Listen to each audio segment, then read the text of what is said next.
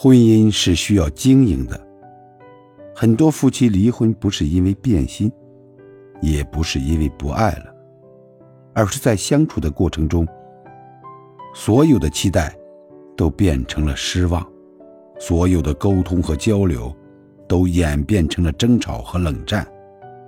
最终，两个人以不合适为由离婚。两口子过日子，不求吃香的喝辣的。不求买好的穿贵的，但求不吵不闹，和和睦睦。人不怕受累，就怕心流泪；不怕疲倦，就怕心憔悴。爱情可以抛开生活去谈，但是婚姻不是，婚姻就是生活。